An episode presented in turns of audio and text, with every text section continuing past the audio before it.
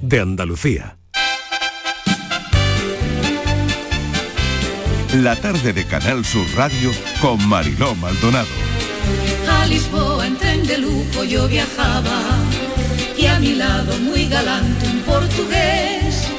Al momento un gran amor me declaraba mayor velocidad que nos llevaba aquel express al compás del chacachá, del chacachá del ¿Qué día, ¿Qué día de trenes? ¿Qué día de trenes? Bueno, operarios van a trabajar durante toda la madrugada, los retrasos siguen. La avería de ayer en la línea de alta velocidad que une Málaga con Madrid ha sido de tal envergadura que obligó a Renfe a tomar una decisión prácticamente pues eso, que no había tomado en, en 15 años de historia ¿no? de, del AVE y es suspender la venta de billetes. Así que, bueno, esta cancioncilla no sé si sirve para aliviar o no, o para cabrear todavía más. Al compás del chacachá, del chacachá del tren, qué gusto da viajar cuando se va el express, pues parece que el amor... Está pasando en toda Andalucía, con Sevilla, está pasando con Valencia, en fin, imaginaos, ¿no? Menudo, menudo lío. Menuda movida con los trenes hoy, ¿eh? Podría servir para un enigma de trenes, Bueno, pero no lo sé. Para no. un café de trenes Eso, también, eso ¿no? sí, sobre Eh, todo para el café. Yo para creo el que café yo creo que valdría. En los ¿eh? trenes se dan muchas anécdotas. sí. Patricia Torres, que está con nosotros también, y Estivaliz, que sigue, ¿no? Yo creo que valdría. ¿no? Valdría para, Hombre, historias de para un- trenes, historias de trenes, para una Además, historia de antes trenes. tenían ¿no? muy mala fama, ¿no? Siempre decía más tarde que el tren, que el Renfe. ¿Te acuerdas? No, no llegaba Claro. nunca ningún tren a su hora. Sí, hay algunos Claro. que no llegan, ¿eh? ¿eh? Algunos siguen sin llegar a su sin hora. llegar, sí. Mm. Sí. Y algunos ¿Y no, dónde- no han llegado nunca. ¿Y dónde, dónde dejáis Hay trenes asesinato? que no han llegado, ¿no? En el puntos Orient donde- Express. Hombre, sí. también. Hay lugares también. donde no ha llegado todavía el tren marino. exactamente. que las comunicaciones, vamos, cero comunicación. Claro, claro, madre mía. Bueno, pues... Mm. Repartido eh, está el eh, mundo, ¿eh? Sí, en Unos tan rápidos que llegan y otros los pobres que todavía no han visto pasar el tren por su pueblo. Exactamente, por ejemplo, ¿no? Por ejemplo. Y, pero nada, fijaos, ¿no? Lo curioso de suspender ayer, eh, concretamente en. Málaga, la venta de billetes, ¿no? Porque no, claro, la, la cosa iba para largo, ¿no? Claro. caos. Y se ha demostrado que hasta esta madrugada no parece que se vaya a solucionar nada, ¿no? Claro, te imaginas, bueno, todo el mundo, yo creo, la mayoría conocemos cuáles las estaciones de, de Renfe del AVE y la cantidad de gente que va, Que hace un sí. viaje a una hora. El, el AVE de, de- me da igual, la hora que tú quieras. Van llenos a tope. Claro. Imagínate la cantidad de gente, la cantidad de, de afectados. Y tú ponías la canción que, bueno, a mí me ha alegrado mucho, pero me imagino que quien ha llegado tarde o no ha podido... Claro. no ha llegado. Pues O no ha llegado. No le habrá servido de mucho O no alivio ha la llegado, canción. ¿no? Porque claro, no. sobre todo reuniones en Madrid, imaginaos, ¿no? Claro, Fitur, Fitur, que claro. también, bueno, pues Bueno, incluso claro, el hay- presidente, había ¿no? actos El- el programados. presidente ha El llegado propio tarde. presidente que llegó tarde. compañero Dani del Toro, cinco horas estuvo en el tren. Sí. Cinco horas ahí, esperando. Tren. horas que, que se también dice está pronto, el Fitur, no, ¿no? se Sí. pierde una, tú sabes. Ya nos lo contará el viernes. Claro, Sí, ya sí. nos lo contará. Bueno, pues compañeros que han tenido que viajar también a, a Madrid y que pues algunos todavía no han llegado. Están en el tren y mucho ánimo para todos ellos. Venga, vamos con la paranoia, Francisco mientras que Gómez. llega el tren, Marilo, porque no pues vamos a hacer porque- Venga, pasatiempo. una manera, una manera de entretenerse, una Claro, manera de entretenerse. claro. A ver si averiguan la paranoia y nos llaman. Claro venga, que sí. pues venga. Venga. Ánimo porque hoy tengo aquí un poco una historia que me pasó en estos días pasados de fiesta, Sí. de la fiesta navideña, ya de- más bien de Sí. Reyes y de principio de año, pues que me crucé con una vecina en, el, eh, en la escalera y entonces le digo, ah, ¿qué tal? Mm, Con la familia y eso, bien, ¿cómo lo has pasado? Ah, pues nada, fíjate que esta noche van a venir a cenar dos sobrinas y dos sobrinas nietas mías. Digo, ah, mira qué bien. Pues yo por ser educado le digo, ¿qué tal? ¿Cómo se llaman? Y me dice, Ana, Beatriz, Carmen y Daniela. Dice, pero mira, fíjate, que no he visto a Beatriz y a su hermana desde hace un montón de tiempo, así que estoy deseando verlas. Pero aparece ser que Ana y su tía han discutido hace poco, pero y, y entonces me gustaría que se reconciliaran en la cena. Una vez que culebrón te contó. Pero claro, como es normal, pues Carmen se va a poner a favor de su hija y por supuesto Daniela le va a decir a todas que me dejen hablar a mí porque soy la mayor. Pero claro, ella solo lo dice porque es mayor que las demás y quiere que la dejen también hablar a ella. Madre mía. Y la esto aquí hay dos preguntas. Venga. La primera, ¿para qué me meto? Y la segunda, ¿cómo están relacionadas entre sí Ana, Beatriz, Carmen y Daniela? Vale, queremos Y mi saber... vecina, claro. Claro, Ay, la vecina. ¿qué, que se tocan, ¿no? Exactamente. Bueno, ya he dicho Sí, que son do- la- dos la- sobrinas. sobrina, primas, tu claro. sobrina Son ya dos lo has sobrinas dicho, y ¿no? dos sobrinas Eso es, tu sobrina, tu vecina ya lo has dicho. Claro, pero ¿quién, quién es cada cosa? Pero esto es para un serial, pues sí, de Sí, estas horas de la totalmente. tarde. Sí, Sí, capítulo sí, número uno. Sí, sí, sí, sí, convencida. yo- Para yo- convencida. ¿Sabes qué pasa, Marilo? Que yo como Pero hasta que- que, no hace la pregunta, no le claro. presto mucha atención. Ya, Pues venga, vamos, Venga, vamos repito, a recordar. Claro, otra vez. porque luego nos vuelve loco, ¿sabes? Venga, pues, pues vamos con ello, vamos con ello. Venga. Pues venga, mi vecina ya ha comentado que invita a cenar a dos sobrinas y a dos sobrinas nietas. Dos sobrinas y dos sobrinas Yo- nietas. yo- Esto tiene que quedar, vamos, meridianamente claro. Los nombres son Ana, Beatriz, Carmen y Daniela. Mi vecina me dice, no he visto a Beatriz a su hermana desde hace tiempo, así que tengo muchas ganas de verla. Pero, ¿Pero pare- quién es la hermana? pero, eso es lo que hay que averiguar, pero parece que Ana y su tía han discutido hace poco pero- y me gustaría que en la cena pues se reconciliaran. Pero claro, Carmen se va a poner seguro al lado de su hija y por supuesto Daniela le va a decir a todas que me dejen hablar porque soy la mayor. Pero es que Daniela lo dice porque es mayor que las demás y también quiere que la dejen hablar. Sí. O la- sea, Ni- ni si es mayor, tiene que ser sobrina nieta. Eh, No, mm, no tiene por qué. No tiene bueno, por pues qué. así que tenemos que averiguar ¿no? quiénes son No. sobrinas y sobrinas nietas. Ana, Beatriz, Carmen y Daniela, que tienen que ver con mi Pero si vecina. es la mayor será sobrina, un sobrino nieto será más joven. Claro, claro, Claro, pues mira, ahí- sí, sí, sí, verdad, es tiene donde- razón, Estivali. va. Sí. Ahí sí, sí. que... Sí, claro, un sobrino nieto es más joven. Ahí tenéis Pero que saber, vete a Pero saber. claro, pero no sabemos la edad de ninguna de ellas. No sabemos la edad. Madre ¿Y- mía. ¿Qué hay que saber? ¿La edad o el parentesco? no, no, no, no, no, parentesco. el parentesco. ¿Quién es? ya. ¿Quién es cada una? ¿Quiénes son sobrinas y quiénes sobrinas nietas? ¿Quién es cada una? Y quién Vale. es la madre de una y la madre Yo me voy de a otra. poner ya. Si Yo me estáis voy a en el poner tren, ya, ¿eh? Me voy a poner eh, ya, si estáis yo. en un tren y estáis escuchando la radio, esto está muy bien para entretenerse. Sí. Si le dais una vueltecita, eh, yo creo Yo que creo que en podéis, cinco horas igual podéis pasar un buen tiempo, un buen momento. Esto es como un pasatiempo, claro, Claro, que sí. Invertir bien el tiempo. Claro, claro. Francis Gómez, gracias. Gracias a vosotras. Estivaliz hasta ahora, Patricia hasta ahora. Hasta ahora.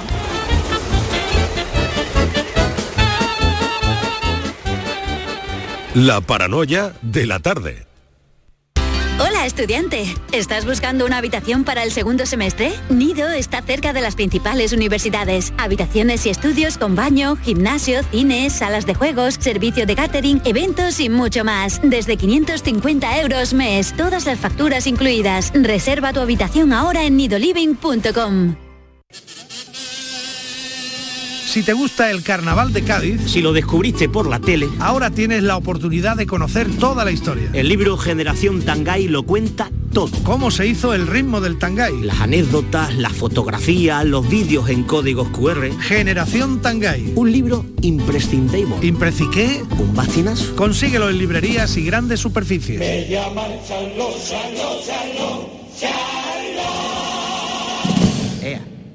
Vete a dormir con una sonrisa, con el show del comandante Lara. El humor más travieso, los invitados más divertidos, las mejores versiones musicales de Calambre. Yuyu, Abraham, Sevilla, el niño de Luquelele, yo qué sé, a ver dónde lo metemos todo. El show del comandante Lara. Los domingos en la medianoche en Canal Sur Radio. Más Andalucía, más Canal Sur Radio.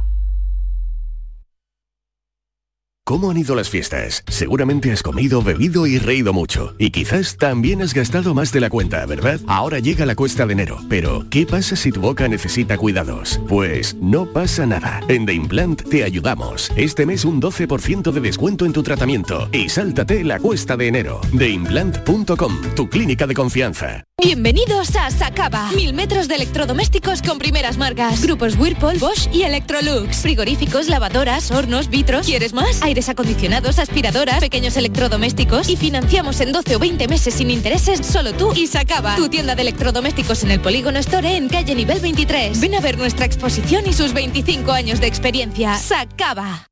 Noticias, tiempo, tráfico. Cada día, desde muy temprano, lo tienes en Canal Sur Sevilla, la radio de Andalucía.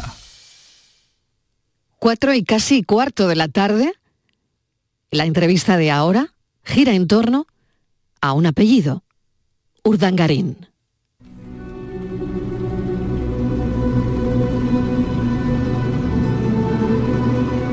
Aquella mañana fue probablemente una de las más complicadas de su vida. Apenas había dormido la noche anterior. Llevaba tiempo sin hacerlo del tirón. Había perdido unos 5 kilos en los últimos meses y estaba visiblemente demacrado, como quien lleva unos años haciendo migas con la heroína. Un amigo de los de siempre, apenas unos días antes, se había preocupado por él en este sentido, pero a Iñaki Urdangarín lo que menos le importaba en ese momento de su vida era el aspecto físico. Por dentro estaba bastante peor que por fuera, lleno de preguntas que no se había atrevido ni siquiera a plantearle a su familia, de la que se había despedido hacía apenas 12 horas en Ginebra, después de varios días de celebración que en realidad tuvieron aliento de funeral. El 13 de junio su mujer había cumplido 53 años. Lo había hecho un día después de que la sala de lo penal del Tribunal Supremo convirtiera en firme la sentencia de la Audiencia de Palma que le condenaba irremediablemente a entrar en prisión. Había, por tanto, poco que celebrar aquel día. La familia estaba sumida por completo desde hace tiempo en un birthday blues constante, una depresión permanente ante el desarrollo de los acontecimientos, una riada de realidad que los llevaba arrastrando algunos años y de la que todos los miembros de la familia, del primero al último, en mayor o menor medida, se habían sentido víctimas.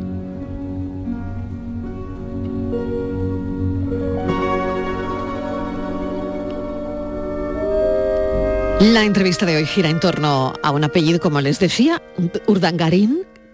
Por cierto, el, emérito y su hijo Felipe VI y el rey se han saludado en Grecia en el funeral de Constantino y eso ha sido noticia en algunos periódicos. Saludo de padre a hijo o al revés y cientos de cámaras recogiendo ese esperadísimo momento. No vamos a hablar de ello porque no hay más que un saludo, pero Sí que hablamos hoy con el director de la revista Vanitatis, Nacho Gay. Nos va a hablar de un hombre que lo tuvo casi todo y casi todo lo perdió. Y de las cosas que no le salieron bien a Iñaki Urdangarín, porque es así como se llama su libro, Urdangarín, Relato de un naufragio. Nacho, bienvenido, gracias por estar con nosotros en la tarde. ¿Qué tal?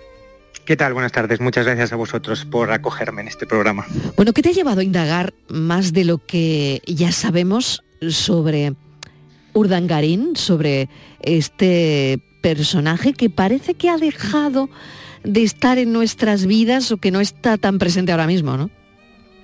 Bueno, la verdad es que me interesaba mucho eh, el personaje desde un punto incluso cinematográfico literario, ¿no? Eh, como decíais, eh, ese personaje que lo había tenido todo en la vida, bueno, tenerlo todo no tiene por qué ser casarse con una infanta, vivir en un palacete, el de Pedralbes casi como en un cuento Disney y haber ganado dos medallas en los Juegos Olímpicos como deportista, como jugador de balonmano pero desde luego es todo lo que él intentó conseguir y por lo tanto se le podría definir como un triunfador, al menos para sí mismo, ¿no? que al final el triunfo depende de uno mismo.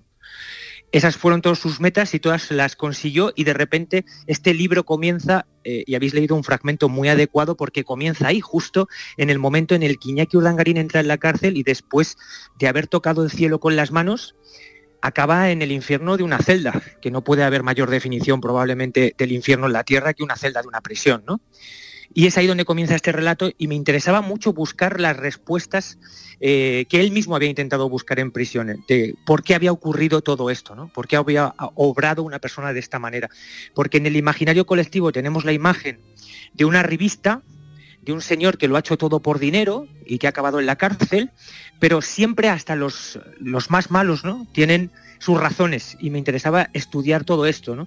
Entrevistar a mucha gente, intentar investigar cómo había sido esa vida en la cárcel e intentar encontrar respuestas para, estas decisiones que había tomado en algunos casos tan erróneas.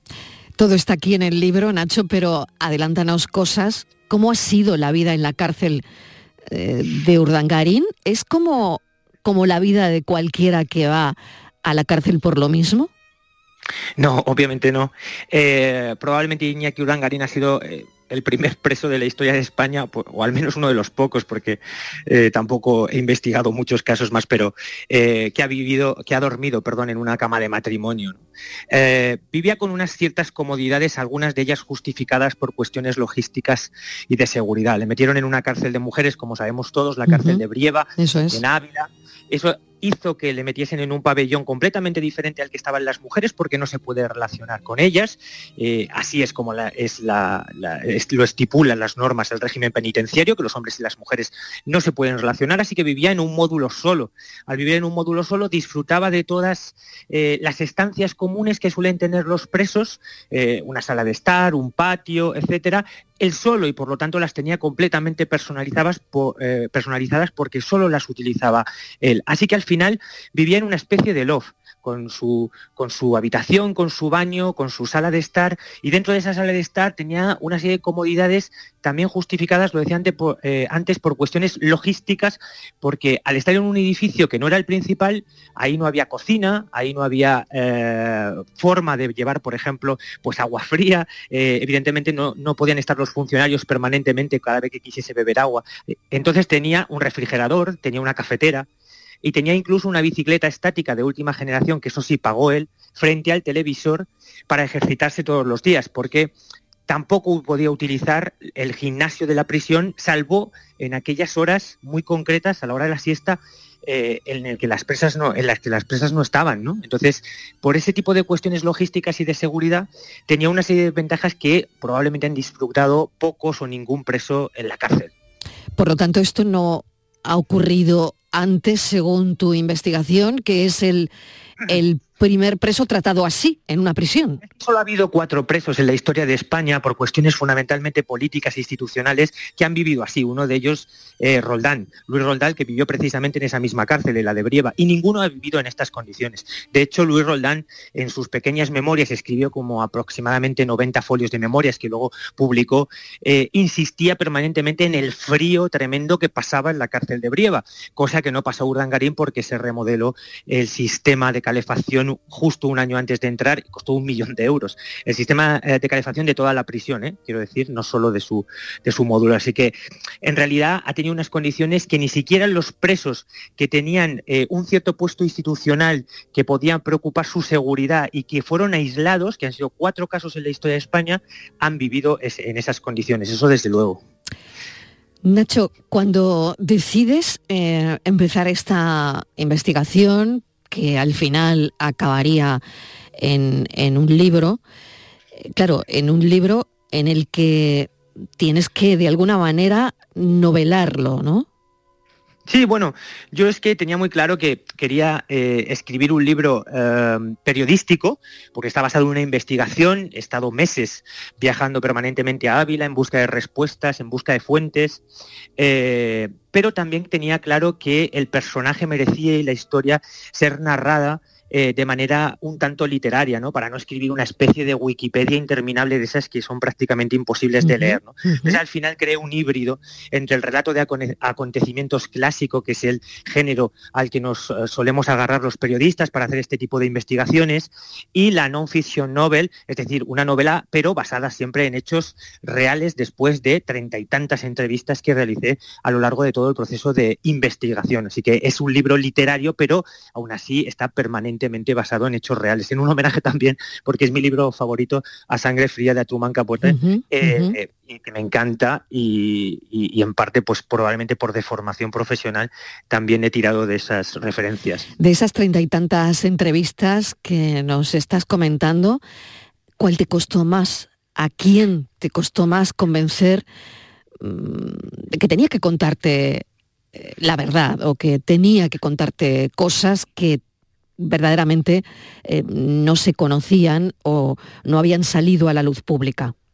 Ha sido muy complicada la investigación, muchísimo. Yo lo cuento en el primer capítulo del libro que al final eh, prácticamente la totalidad de las fuentes a las que he recurrido son eh, o miembros de que, o sea, que trabajan, funcionarios que trabajan en instituciones del Estado y que por lo tanto pueden perder su trabajo si hablan más de la cuenta, o miembros de la Iglesia Católica o amigos o familiares de Iñaki Urdangarín o de personas que están directamente vinculadas a la Casa Real. Por tanto, imaginaos ya lo difícil que es entrar en este ámbito. La suerte que he tenido, lo más difícil para mí ha sido atravesar los muros de esa prisión. Es decir, eh, entrar en ella, atravesar los muros, conocer a la gente que había tratado a Urdangarín, que era un ramillete muy pequeño de gente, porque al final Iñaki Urdangarín trataba con el capellán, con la dirección de la cárcel y con eh, seis, ocho funcionarios por semana que iban mudando por turnos de ocho horas, solo había uno a la puerta de la garita de su módulo. Fin de la historia. Y evidentemente con las visitas que le hacían una serie de personas, ¿no? Amigos, familiares. Y esas son las únicas fuentes que yo podía eh, buscar, a las que yo podía acudir para escribir este libro. Y ha sido muy difícil, no ha habido ni una sola gestión que haya sido sencilla para... Pero sobre todo lo que más me ha costado, evidentemente, es que me contaran, que es el principal valor de, de este libro desde mi punto de vista, cómo fue su día a día en la cárcel, qué es lo que no se conocía. Y esto es lo que se cuenta aquí. Relato de un naufragio. em, ¿Hacia dónde, Nacho? Porque, bueno, al final de, tu investigación em, llegarás a alguna conclusión, pero al final ese naufragio, ¿hacia dónde derivó? O quizás no ha acabado todavía, no lo sé. Bueno, no ha acabado todavía, eso desde luego. Estás, eh, estás en lo cierto porque a una vez que ha salido de prisión, Iñaki Urdangarín ha tenido muchas dificultades para iniciar eh, una nueva vida, ¿no? Eh, después de haber salido de la cárcel. Y probablemente eh, lo que pasó en prisión y que, que yo cuento es que Iñaki, en, en, busca de muchas respuestas, que empieza a leer muchos libros de filosofía, de religión, la Biblia, de coaching emocional, eh, prácticamente salía a un libro cada tres días.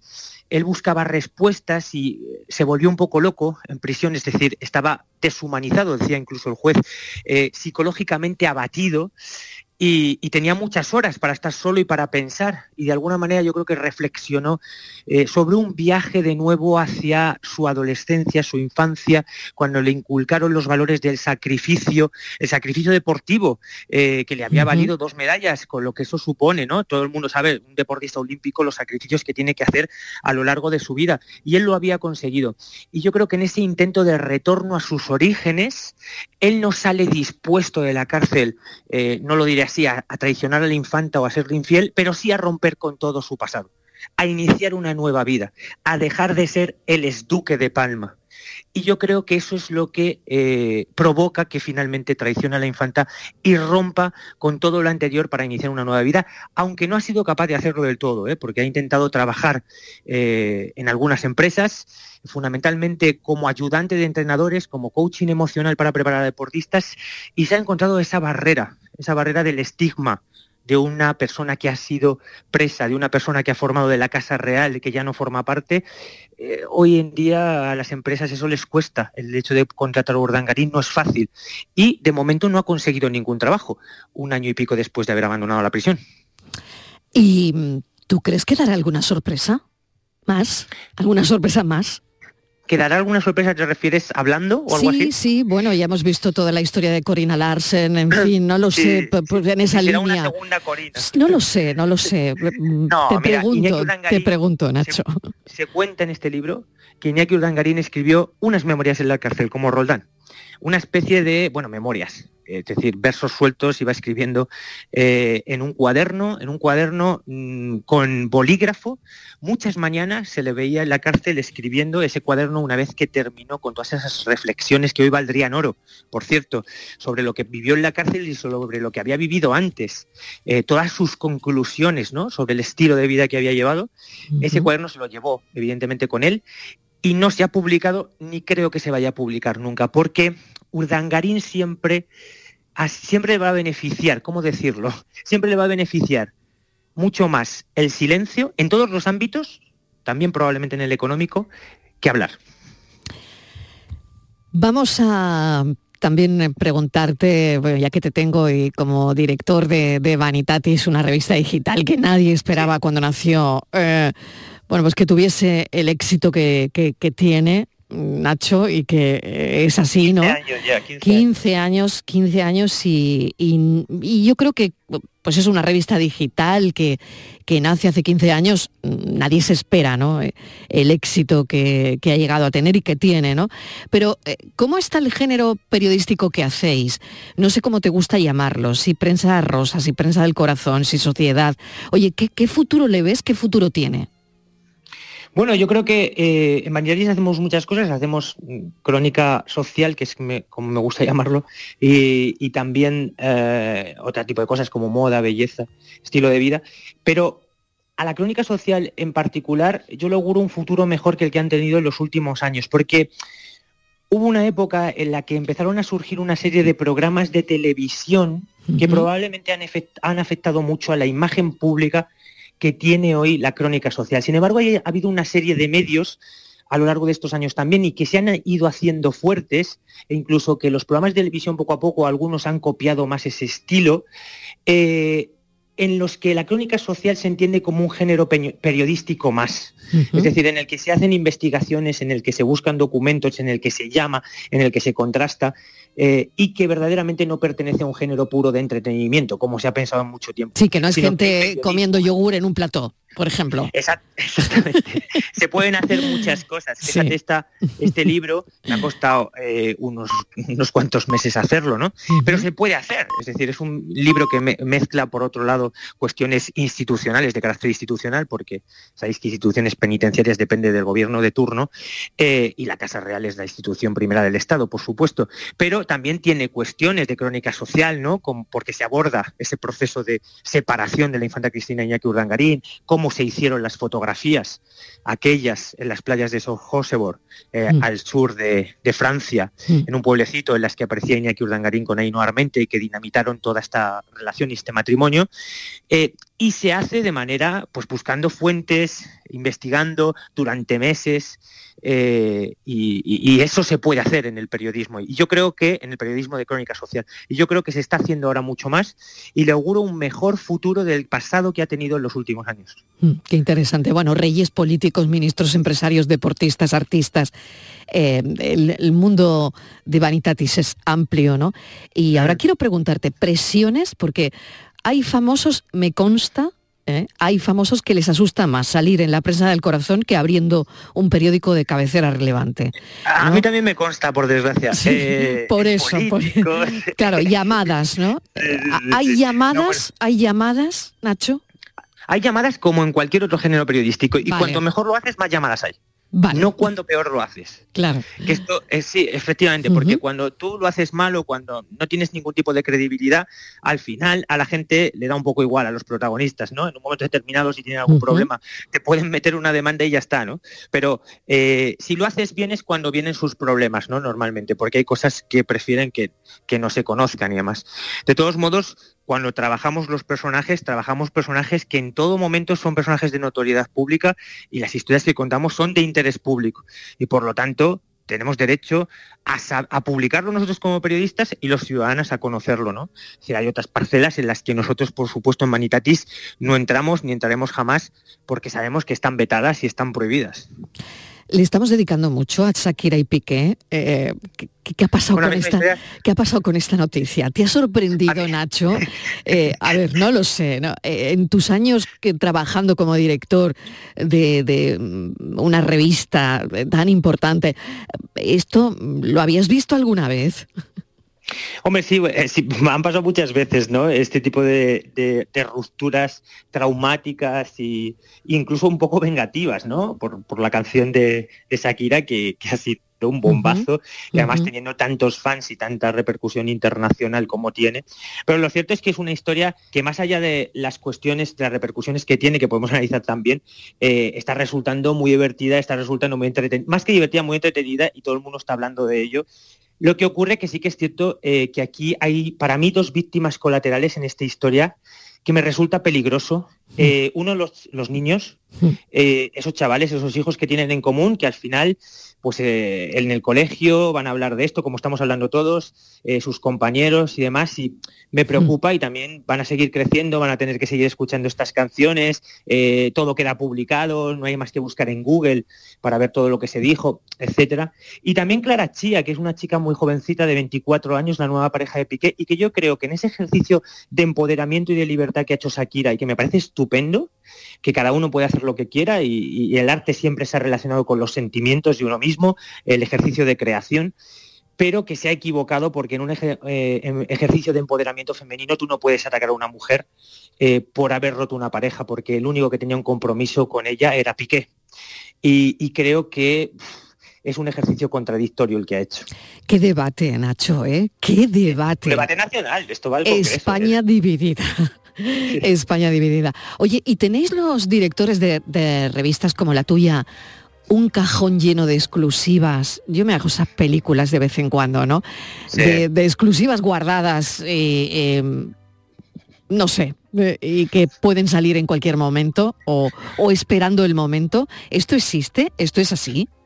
Bueno, quien más, quien menos sabe que lo del cajón es una leyenda urbana, eh, porque en realidad esto prácticamente ahora ya no pasa nunca, ¿no? Sí que es cierto que ha habido una época en la que algunas de las grandes revistas podían comprar y retirar fotos del mercado para obtener otra serie de beneficios, pero esto ya no pasa, ¿eh? Esto, salvo cuestiones quizá puntuales, bueno, rarísimas, esto no está pasando en España, no hay revistas, de- de- eh, entre otras cosas porque no hay dinero para, para Me gusta la consecuencia, ¿no? que al final es que, claro, mm, Nacho, no sé si te he perdido.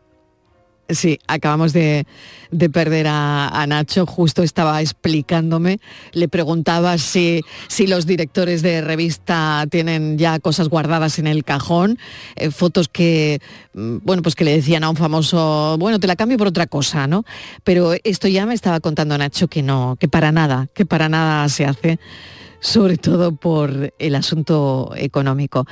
Eh, estábamos charlando con Nacho Gay, vamos a ver si recuperamos eh, su llamada, su, su voz. Estábamos presentando también eh, su libro, Urdangarín, Relato de un naufragio. Bueno, Nacho, eh, me- se ha cortado en lo mejor, que, que era cuando me decías que no había dinero, que no había dinero ya para pagar este tipo de exclusivas, ¿no?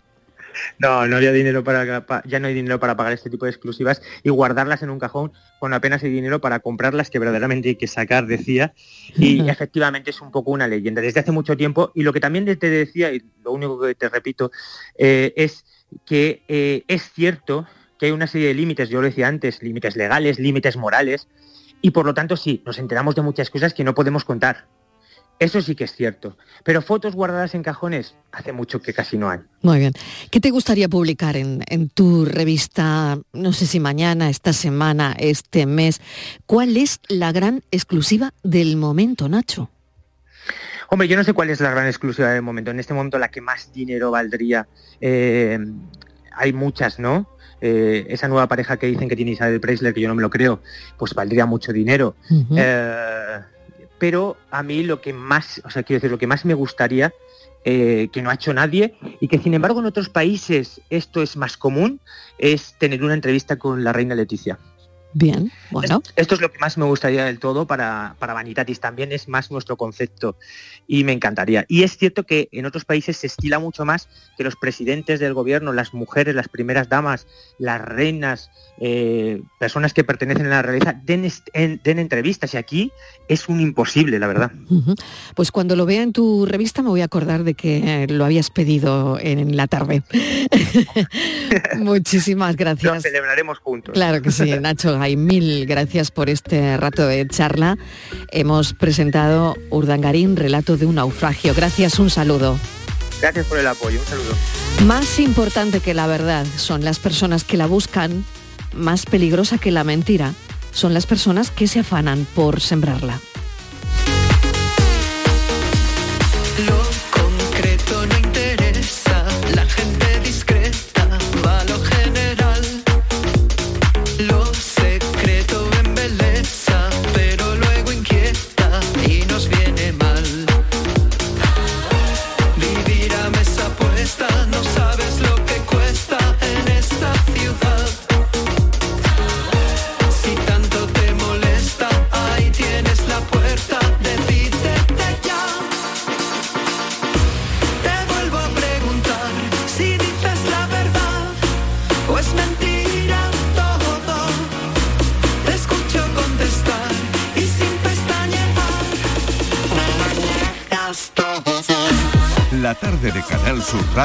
Con Mariló Maldonado.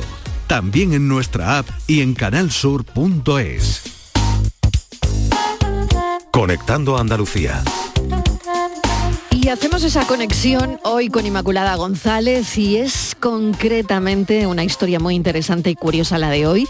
Relacionamos un pueblo de Málaga con al margen, claro que es el pueblo, y la fertilidad. Esa es la conexión al margen y la fertilidad. Bienvenida, Inma. Gracias, Marilo. Pues efectivamente, mira, nos quedamos en Andalucía, que hemos estado viajando estos días. Muy bien. Como recordarás por Dinamarca, Inglaterra. Y hoy no están los trenes Oh, para eso. No, no, hoy no está el tiempo para nada. Así que nos vamos a quedar aquí en Almargen, en este bello pueblo de la provincia de Málaga. Un pueblo que se ha convertido en lugar de peregrinaje. Fíjate, Marilo, para aquellas personas que desean aumentar la familia, el pueblo malagueño ¿Pero de qué me dices? Lo que oyes. ¿Qué me dices? Sí.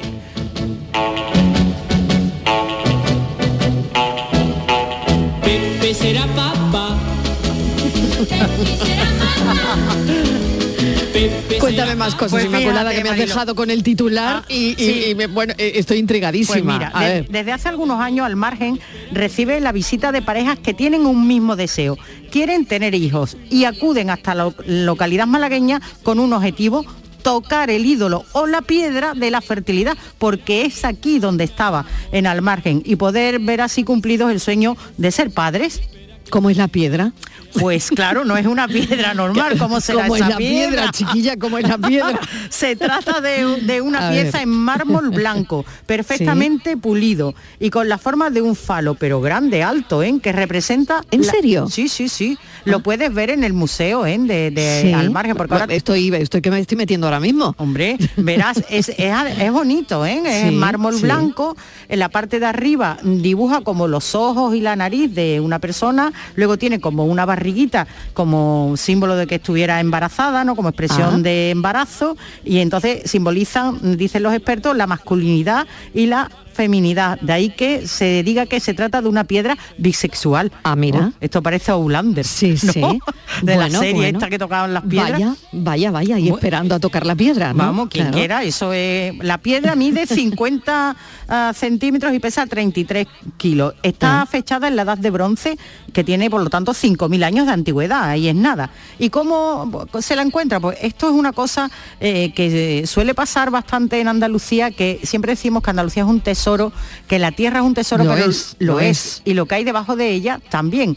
Hay verdaderas obras de arte, hay mm, unas piezas que nos cuentan la historia de, nos an- de nuestros antepasados, de otras civilizaciones, y este era el caso. Se lo encuentra un vecino de Almargen, le llama mucho la atención y baila con loca en su jardín. Allí como una, claro, no sabía lo que era, pues le Claro. digo, oye, es bonita, pues yo Claro. la claro, pues yo la pongo aquí. Algo intuyo, algo Eso intuyo, es, ¿no? a Eh, eso, claro, algo- te encuentras una cosa de repente y dices, oye, mira, me gusta. No sé por qué, pero me gusta, ¿no? Bueno, pues lo dejo ahí. Incluso creo que la llegó, la llegó a pintar con cal o le dio una manita Ah. de cal, pero Ah. Casualmente en el año 93 un vecino de allí eh, le cuenta este hallazgo al concejal de cultura del momento, quien observa que efectivamente esta piedra tiene singulares características y se puso en contacto directamente con varios expertos de la Universidad de Málaga. Se trasladan allí al margen, empiezan a estudiar la piedra, caramba, que llegan a la conclusión esa de que es una piedra importantísima, es una joya de nuestra arqueología y de nuestra historia. O sea que eso es lo que determinaron en los estudios que hicieron de la piedra, ¿no? Sí, sí, sí. Y allí, como te digo, pues el- la gente va, y hay una, una señora que, Doris, que ella Sí. no se podía quedar embarazada, y entonces va, pone las manos en la piedra y ella misma lo cuenta. Venga ya. Sí, sí, escucha. Vaya 16 años, casa y de niño nada, ni aborto ni nada. Y me hablaron de la piedra y vine y digo, si es verdad, que, si hace milagro que lo haga conmigo. Y al mes justo estaba en estado. Pasé mi mano, que vengan porque es verdad que existen los milagros. Madre mía de mi vida.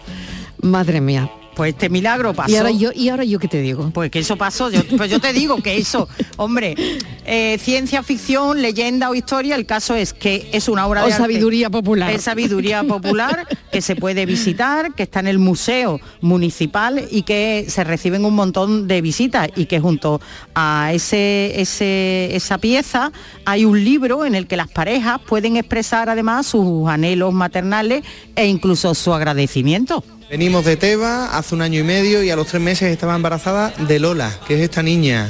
Y gracias a esa piedra se puede seguir tocando Inmaculada. Bueno, con unas ciertas restricciones, como ahora Ah. te digo, ya ha sido transportado al museo, bueno, ya hace tiempo, al museo municipal, entonces tienes que pedir permiso. Si unos padres están muy, muy interesados, se les pide permiso, se acompaña del personal del museo y eso sí, tienen que ir las manos desprovistas de eh, anillos, pulseras o de cualquier cosa que pudiera dañar la piedra eh, o peligrar la integridad de la misma. O sea que se puede visitar Muy pidiendo bien. permiso, claro que sí. Conectamos hoy al, al margen con la fertilidad Inmaculada González. Muchísimas gracias, un saludo. ¿Tú vas ahí, tú vas ahí a, a tocarla? Yo ya no, yo ya he cumplido. Yo ya tres veces, yo ya más no. Verdad, ya más bien. no, más Bien, no. bien. un beso Inmaculada. Otro para ti. Cuatro, cinco, seis. Pepe será papá. Pepe será mamá. Pepe será papá.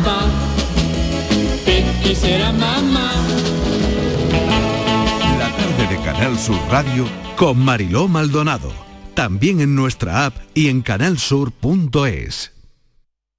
Si necesitas un electrodoméstico, ¿por qué pagar de más en grandes superficies? Ven y paga de menos en Tiendas El Golpecito. Tus primeras marcas al mejor precio y una selección de productos con pequeños daños estéticos con descuento adicional y tres años de garantía. Tiendas El Golpecito. Ahorra hasta el 50% en tus electrodomésticos. 954-100-193 y tiendaselgolpecito.es. Celebra tus eventos de empresa a bordo de un exclusivo barco mientras navegas por el Guadalquivir con Cruceros Torre del Oro. Consigue un 10% de descuento en tu reserva del 9 de enero al 26 de febrero. Más información en el 954-561-692 o en crucerosensevilla.com. Andalucía a las 2. Las noticias de Sevilla. El repaso a la actualidad de la mañana con toda la información local que te interesa, el avance del deporte y el servicio público. Todo lo que necesitas saber está en Canal Sur Radio, la radio de Andalucía en Sevilla. Este viernes en el Eurojackpot de la 11 por solo 2 euros hay un bote de 71 millones. Y tan tatara millonario porque con el Eurojackpot, el mega sorteo europeo de la 11, no solo te haces millonario tú, también tus hijos y los hijos de tus hijos y los hijos de los hijos de tus hijos. Compra ya tu Eurojackpot de la 11, que son 71 millones. Eurojackpot de la 11, millonario por los siglos de los siglos. A todos los que jugáis a la 11, bien jugado. Juega responsablemente y solo si eres mayor de edad. Te estás perdiendo muchas cosas. Abre los ojos y descubre Benavís. Naturaleza, gastronomía, cultura, campos de golf y hoteles de ensueño te esperan en Benavís. Tu otro lugar en el mundo. La gente que más madruga, que viaja, que estudia, que trabaja, lo cuenta en La Mañana de Andalucía, el club de los primeros de Canal Sur Radio. Tenemos un número de WhatsApp para todos los que estéis despiertos desde bien temprano y queráis participar en el programa. Es el 616-161-161. La Mañana de Andalucía, el club de los primeros de Canal Sur Radio, de lunes a viernes desde las 5 de la mañana, con Charo Padilla. Más Andalucía, más Canal Sur Radio. La tarde de Canal Sur Radio con Mariló Maldonado. Servicio público y colaboración ciudadana en la tarde en tu búsqueda con Patricia Torres que vuelve Patricia y tenemos que hablar de una desaparición que acabamos de conocer. Sí, la policía de Castilleja de, de la Cuesta ha informado que hay una mujer desaparecida, se llama Carmen, salió esta mañana a las 9 de la mañana de casa y aún no tienen noticias eh, sobre, sobre ella. Tiene deterioro cognitivo y es eh, usuaria de la asociación AFAEN, que es la Asociación de Familiares de Enfermos Alzheimer y otras demencias de Tomares. Eh, vive en Castilleja de la Cuesta y ahora mismo la policía ha activado el protocolo y se está buscando también los municipios cercanos, en Tomares, en Bormujos, Gines y en los municipios, en todos los municipios eh, de Sevilla, Mariló. Entonces, eh, bueno, nos ha comentado la, la policía que si alguien la ve o tiene alguna información que llame a los teléfonos al 954 16 41 51 o al 112. Carmen, 78 años, mm, si están por la zona, pues colaboración ciudadana es lo que nos han pedido. eh, tiene que estar desorientada.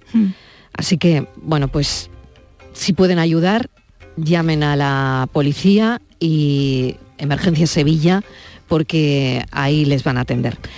Bueno, vamos con un caso que hemos tratado en el programa y que tiene que ver con la desaparición del menor de Morón de la Frontera. Sí, han pasado, Marilo, 16 meses desde que Macarena Díaz, la madre de Antonio David, fue hallada en una estación de servicio de Carabia, Segovia, completamente desorientada y afirmando que había matado a, su hijo de 15 años y con una discapacidad severa que le impedía hasta comer solo, andar y hablar. Tras ser detenida, Macarena Díaz quedó en libertad provisional, tras ser internada en un centro psiquiátrico de Segovia y también de Valme, aquí en Sevilla. Desde, desde entonces, la investigada no ha aclarado dónde dejó el cuerpo de su propio hijo, más allá de las declaraciones iniciales que hizo, de las que luego dio versiones contradictorias e incluso inverosímiles. Ahora los investigadores han remitido al juez del caso, el tercero que lleva el sumario, un oficio en el que le piden que impute a la mujer que padece un trastorno mental el delito de homicidio porque la única imputación que recae actualmente sobre Macarena es la de un delito de desaparición de menor. Mariló. Vamos a hablar con el portavoz de la familia, que es Luis Núñez. Luis, bienvenido. Hola, buenas tardes. Bueno, pues es importante que eh, estemos contando pues hacia dónde hacia dónde va el caso y lo que están pidiendo ahora mismo. ¿Cómo están? ¿Cómo, cómo está la familia? Pues se pueden imaginar. 16 meses sin saber dónde está su hijo y, y, con la incertidumbre de no saber si está vivo, si está muerto, todo, todo lo indica de que el niño pues, pues está fallecido pero es que eh, desde el minuto uno de la desaparición, al cabo de los 16 meses, y, y que no saben nada, están igual. Eh, estaba escuchando vuestra emisora que ha desaparecido una señora, sí, Carmen. Sí. Imagínense la familia de esa mujer como estará desesperada buscando Claro. a esa persona. Claro, claro. Pues eso lo transmitimos y lo traspolamos a 16 meses a un niño totalmente indefenso, un niño que era totalmente dependiente de su madre y que llevamos 16 meses con sus días y con sus noches sin saber nada. Yo soy el portavoz, yo tengo, vamos, vivo con mi familia aquí en Ciudad Real, en Manzanares, pero mm, la abuela paterna, eh, Antonio, su mujer, eh, Isabel, toda la familia, pues tiene una desesperación impresionante. Vamos, es que no sabe nada. Y sin embargo, por la familia materna, pues bueno, hace su vida normal. Eh, hace poco tengo información de que incluso le intentaron dar trabajo en, un colegio público y bueno, la actuación de la directora pues fue bastante efectiva. No era el puesto apropiado para una mujer que ha hecho desaparecer a su hijo, que dice que ha matado a su hijo, que dice que le dio una jeringa de agua y lo mató, que dice que lo tuvo tres días agonizando y que no lo llevó al médico por temor a que se lo quitaran. Entonces, mmm, es que te, te paras a pensar y dices, pero bueno, ¿esto qué? O sea, una mujer que es la responsable de hacer la, desaparición de su hijo está haciendo su vida normal y corriente y la familia paterna que se lo ha encontrado sin, sin, sin bebérselo, sin comérselo. Un día llegó su hija diciendo, han encontrado a mamá en un, en un pueblo de Segovia y, y no y no encuentran al niño, no, no llevaba a Antonio David. ¿Cómo puede estar esa familia? Si simplemente hay que ponerse en el pellejo de esta pobre familia de Carmen, que estará desesperada por un día, imagínense, 16 meses. Buenas tardes, Luis. Eh, soy Patricia. Eh, sé que, que, estás en permanente contacto con la inspectora que lleva el caso, eh, pero también estoy recibiendo ayuda de una criminóloga de, de referencia como es eh, Carmen Balfagón y también la ayuda de, de, la Asociación Desaparecidos sin Rastro de búsqueda de personas desaparecidas eh, de larga duración que, que está promovida por, por, Ramón Galvez y que os está echando una mano. Se, se, ofreció desde el primer momento que conoció el caso a colaborar con, con vosotros y él ha detectado dos zonas calientes y, y que pueden ser eh, muy importantes ¿no? para, para saber si, si, puede estar o no ahí el, el, cuerpo de Antonio David. Vamos a ver, sí, desde que yo me hice cargo, vamos, desde que me hice cargo de la portavocía de esta familia, la verdad que nos hemos movido en todos los aspectos, los, darle, gracias a vosotros, a, a la televisión, a la radio, pues darle la, la importancia que tiene este caso y hemos tenido bastante apoyo y en este caso de, de Carmen. Carmen es una criminóloga de, de prestigio y, y, nos dio unas pautas uh -huh. y por otra parte pues la unidad de, de, de búsqueda de desaparecidos de personas de, desaparecidas de, de larga duración como que lo lleva Ramón Galvez, Virginia Fernández y Miguel Liebana, estas tres personas, yo me puse en contacto con ellos y sin dudarlo pues se pusieron manos a la obra.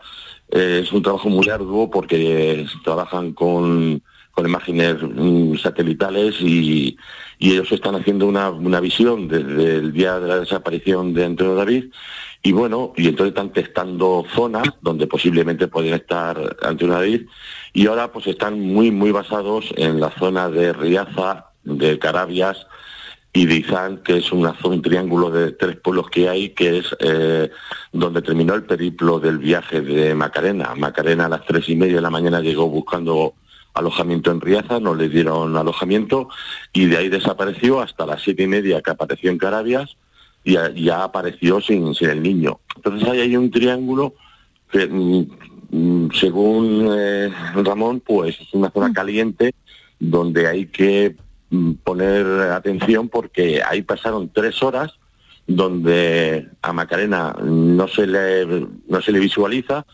pero mm, cuando baja del hotel Plaza de Riaza, mm, baja con una vestimenta y el pelo suelto, y cuando aparece en, en la gasolinera, en Carabias aparece con otro con otra vestimenta y con el pelo recogido. Ahí han pasado algo en esas tres horas. Y al niño no se le ve solo y exclusivamente nada más que cuando lo saca de, del hotel de Talavera de la Reina. La policía se basó mucho en la investigación, en, en la declaración que dio Macarena, que, diciendo que había matado a su hijo, le había tirado en un contenedor, y eh, lo basó en la zona de Arroyo Molinos. Ahí hay una diferencia horaria de cámara de tráfico desde que entra a la zona del sur de, de Madrid y hasta que sale por el paseo de, de Portugal. Ahí hay una diferencia de 16 minutos que es donde ella dice que tiró al niño en un contenedor, se tuvo que desplazar, irse hacia al centro comercial y tal, en 16 minutos. Y sin embargo siempre se ha obviado esas tres horas que, que hay desde Riaza y San Carabias. Entonces yo me puse en contacto con, la persona responsable que lleva el caso de, esta desaparición de la UFAM. Eh, Ramón, de la unidad de, búsqueda, también estuvo hablando con la inspectora. Se brindó que si necesitábamos cualquier tipo de ayuda, de si tuviéramos una zona caliente y ten- teníamos que ir a hacer un, un rastreo, ellos estaban totalmente eh, a nuestra disposición y entonces pues por ahí, por ahí, en base al tiempo que transcurrió desde que se le visualiza la última cámara a, a Macarena en Riaza y aparece en la gasolera, en esas tres horas, pues es- ahí se están visualizando eh, satelitalmente toda esa zona.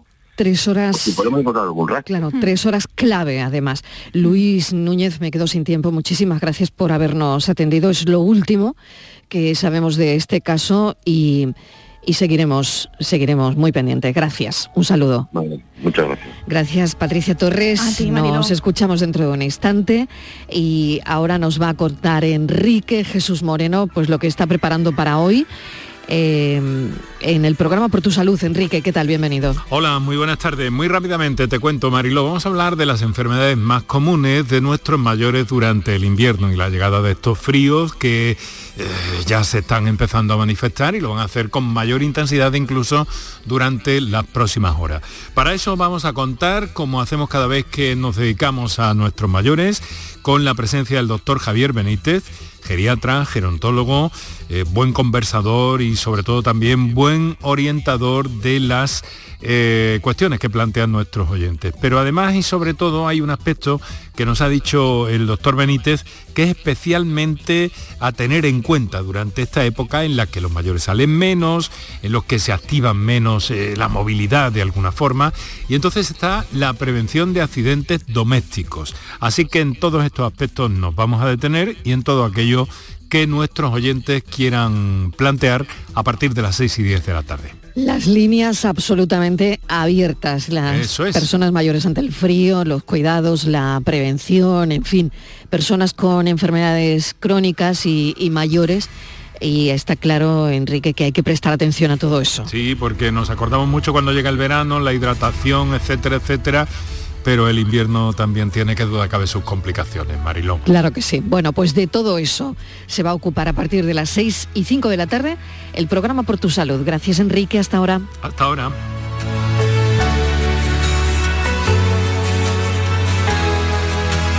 for the place anthem playing tonight on a broken radio. Thought we we just feel so low. The sky is breaking open. We keep hoping in the distance we'll see a glow. Lightning light our way till the black sky turns back to indigo.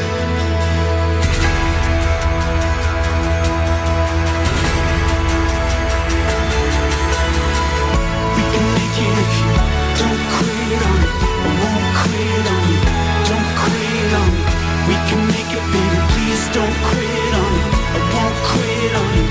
Don't quit on it. I'll never quit on you. We were born in paradise beneath the poison sky. Under bad sign, the microwave Gemini.